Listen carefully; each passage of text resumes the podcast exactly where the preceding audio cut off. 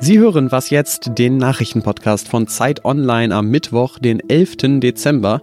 Heute sprechen wir darüber, wie die EU-Kommission das Klima retten will und über Russlands Ausschluss vom Weltsport. Los geht's mit den Nachrichten. In Frankreich gab es ja in den letzten Tagen immer wieder Proteste gegen die geplante Rentenreform und heute will Premierminister Edouard Philippe die Rentenpläne der Regierung von Präsident Emmanuel Macron vorstellen. Mit der Reform soll die Zersplitterung in 42 verschiedene Einzelsysteme enden, von denen eine ganze Reihe Berufsgruppen profitiert. Künftig soll es für alle ein einheitliches System geben, das auf Rentenpunkten basiert.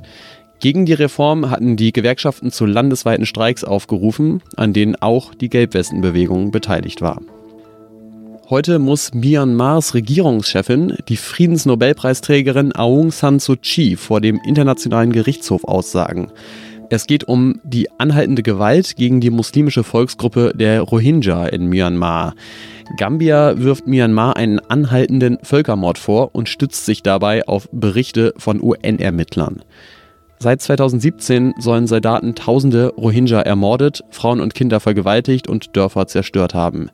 700.000 Rohingya sind deshalb ins Nachbarland Bangladesch geflohen. Das Militär und die Regierung in Myanmar weisen die Vorwürfe zurück. Redaktionsschluss für diesen Podcast ist 5 Uhr. Die Zeit präsentiert die Edition Wissenschaftsthriller. Die acht Bände der Zeitedition versprechen Hochspannung auf ganz besondere Art. Jeder einzelne Band bietet packenden Krimistoff vor dem Hintergrund eines wissenschaftlichen Forschungsgebiets, wie zum Beispiel der Gentechnik oder der Neurologie. Diese Edition ist ab sofort bestellbar unter shop.zeit.de slash thriller. Hallo, schön, dass Sie dabei sind bei Was Jetzt. Ich bin Ole Pflüger. Seit dem 1. Dezember ist Ursula von der Leyen Präsidentin der Europäischen Kommission und damit die vielleicht einflussreichste Politikerin in der EU. Bei ihrer Antrittsrede hat von der Leyen gesagt, der Auftrag der jungen Menschen, die heute auf den Straßen demonstrieren, ist ganz unmissverständlich. Es ist unsere Verantwortung, den Klimawandel zu bekämpfen und ihnen einen lebenswerten Planeten zu übergeben. Spätestens jetzt geht es an die Umsetzung, denn heute wird von der Leyen ihren sogenannten Green Deal vorstellen, ein Paket zum Klima- und Umweltschutz und im Anschluss beraten EU-Kommission und das EU-Parlament darüber. Ich begrüße jetzt am Telefon unsere Klimaexpertin Alexandra Endres, natürlich auf dem Klimagipfel in Madrid. Hallo. Hallo Ole. Die Kernpunkte von von der Leyen's Vorschlag sind ja vorab schon bekannt geworden. Wie sehen die denn aus? Naja, das wichtigste Ziel ist, dass Europa bis 2050 ähm, klimaneutral wirtschaften soll. Das heißt, es muss eigentlich so ziemlich alles ähm, oder sollte, wenn man dieses Ziel ernst nimmt, so ziemlich alles darauf ausgerichtet werden, dass wir dann keine Emissionen mehr ausstoßen. Die Industrie müsste es schaffen, klimaneutral zu produzieren, auch die Stahlindustrie zum Beispiel. Der Verkehr müsste ähm, klimafreundlich werden. Wir wissen aus der deutschen Debatte, wie kompliziert und wie schwierig das ist. Ähm, darüber hinaus ist der Green Deal auch noch sehr viel umfassender. Also es geht da auch um Naturschutz, um äh, sauberes Wasser, um reine Luft. Aber Kernpunkt ist eben dieses neue Klimaziel, ähm, Klimaneutralität bis 2050 ambitionierte Ziele sind ja gut und ähm, aber trotzdem nur die eine Seite der Medaille, weil ähm, man kann sich Ziele stecken, so viel man will. Wenn es am Ende an der Umsetzung scheitert, hat man wenig gewonnen. Wie sehen denn die konkreten Maßnahmen aus, die vorgesehen sind, um diese Ziele zu erreichen? Und ähm, könnten die funktionieren? Die Pläne, die von der Leyen hat oder die Punkte, die sie in ihrem Plan nennt, die sind eigentlich recht sinnvoll. Also zwei habe ich ja schon genannt. Die Industrie, selbst die Stahlindustrie soll klimafreundlich produzieren. Ähm, der Verkehr soll klimafreundlich werden. Ähm, die Schifffahrt, die einen großen Teil der europäischen Emissionen verursacht, ungefähr acht Prozent bisher, soll in den Emissionshandel eingemeindet werden sozusagen. Das sind alles gute Ansätze, glaube ich. ich man wird dann gucken müssen, inwieweit das tatsächlich zu relevanten Emissionsminderungen beiträgt, was die sich da in der Praxis dann ausdenkt oder was die praktische Umsetzung betrifft. Aber das wird man erst im nächsten Jahr dann sehen, denke ich. Und was man auch noch gucken muss, ist ja, wie das Ganze überhaupt finanziert werden soll, oder? Das, äh, äh, da droht ein bisschen Streit, habe ich vernommen.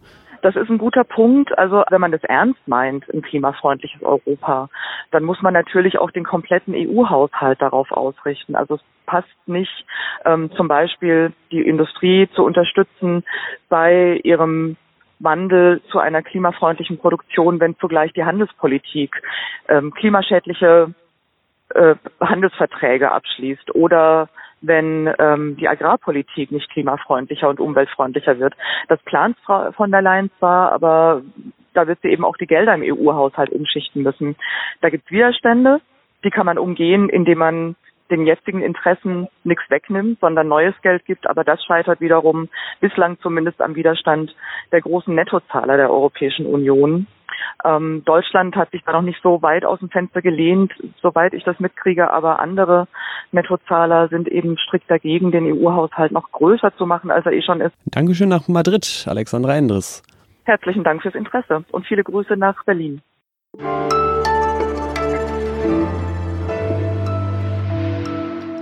Und sonst so?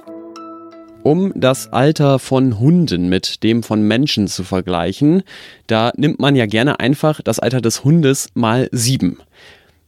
Und an der Stelle kommen jetzt 104 Labrador Retriever ins Spiel. Das ist nicht die Fortsetzung von 101 Dalmatiner, sondern die Stichprobe von Forscherinnen an der Universität San Diego. Denn wie so oft hält das Wissen des Volksmundes der Wissenschaft nicht stand. Hunde sind zwar ratzfatz durch die Kindheit und die Pubertät, aber danach altern sie ziemlich langsam. Und deswegen gibt es jetzt eine genauere Formel zur Umrechnung von Hunden in Menschenjahre. Braucht man leider einen Taschenrechner für, denn die geht so. Logarithmus des Hundealters mal 16 plus 31. Das heißt, ein 10 Jahre alter Labrador Retriever ähnelt einem 67-jährigen Menschen, aber ein Einjähriger auch schon einem 31-jährigen.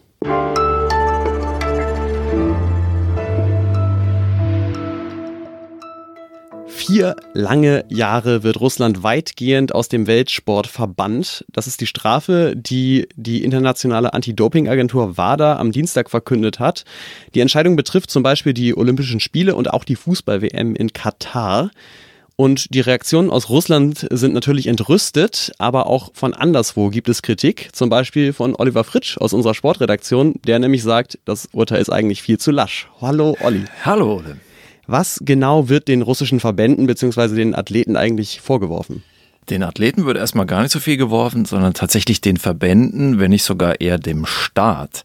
Äh, Im Prinzip muss man Putin zuerst nennen. Äh, wir diskutieren ja schon seit Jahren über russisches Staatsdoping. Äh, die Russen sind sozusagen dabei erwischt worden, wie sie vertuscht haben, wie sie Dopingproben haben verschwinden lassen, teilweise durch ein Loch in der Wand Urinproben ausgetauscht. Das war Sochi 2014, Olympia. Äh, sie wurden dann milde bestraft und haben einfach weitergemacht. Und das ist das, was äh, jetzt selbst die sehr, sehr vielen Putin-Freunde im Weltsport enttäuscht hat. Und deswegen die Strafe, äh, die für viele aber tatsächlich noch zu milde ausfällt. Trotzdem können vier Jahre natürlich eine ganz schön lange Zeit werden. Wie sehr trifft das denn den russischen Sport? Also es ist jetzt kein Freispruch, es ist nicht nichts. Das muss man schon mal klarstellen. Also es wird keine russischen Symbole geben bei den Olympischen Spielen, auch bei der Fußball-Weltmeisterschaft 2022 darf Russland, wenn sie sich überhaupt qualifiziert, ähm, nicht als Russland auftreten, sondern als neutrale Auswahl in weißen Trikots oder so. Ähm, aber russische Athleten werden weiterhin dabei sein, wie auch schon bei den Olympischen, Olympischen Spielen 2016 in Rio oder 2018 in Südkorea. Das heißt, eventuell werden äh, Athleten aus anderen Ländern, die sauber sind, dann große Augen machen und sich dann doch äh, in Konkurrenz messen müssen mit Leuten, von denen man nicht weiß, ob sie sich haben sauber testen lassen. Hm.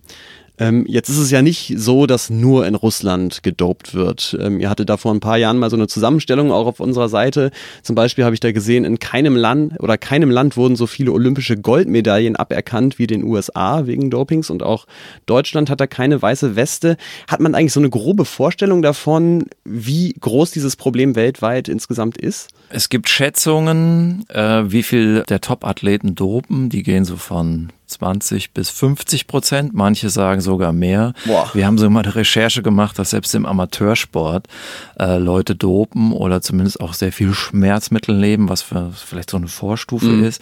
Also der Sport macht was aus den Menschen. Man kann auch sagen, das sind so ein bisschen Junkies. Ja. Äh, es gab mal eine Umfrage in den USA, da wurden Top-Athleten gefragt, ob sie, äh, wenn sie dopen würden und dafür in fünf Jahren sterben müssten, aber eine Goldmedaille im Gegenzug bekommen, ähm, ob sie da einschlagen würden. Und da haben mehr als jeder Zweite äh, zugestimmt. Wahnsinn. Äh, das ist Wahnsinn und das ist tatsächlich kein rein russisches Phänomen, sondern man muss ja nur nach Deutschland gucken. Die deutsche Geschichte, DDR-Dopingsystem war hochkriminell. Es gab aber auch in der Bundesrepublik im Westen äh, Standorte wie die Uni Freiburg und Köln, wo auch Ärzte sozusagen ihren Eid vergessen haben und alles für ein bisschen olympischen Glanz. Wahnsinn, ja. Was der Sport mit den Menschen macht. Aber auch tolle Sachen, muss man ja auch sagen. Das stimmt. Dankeschön an Oliver Fritsch. Ja, ich danke. In der Folgenbeschreibung finden Sie einen Link ähm, zu der Übersicht mit den aberkannten Goldmedaillen, die ich gerade erwähnt habe.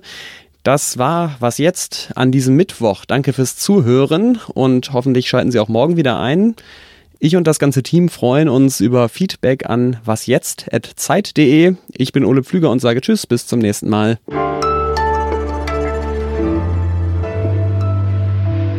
Ich habe mal ein Interview mit René Adler über Kichererbsen geführt. Kichererbsen? Ja. Warum? Ja, das ist offenbar sein Leibgericht. Ähm, Sind ja auch sehr proteinreich, die Kichererbsen. ja. Ja, ja. Ja. Und schmecken auch ganz gut. Ja. Und, und sind nicht verboten vor allem. Richtig. Im Gegensatz zu dem, was die, im Gegensatz zu dem, was die, Russen, was die Russen gemacht haben.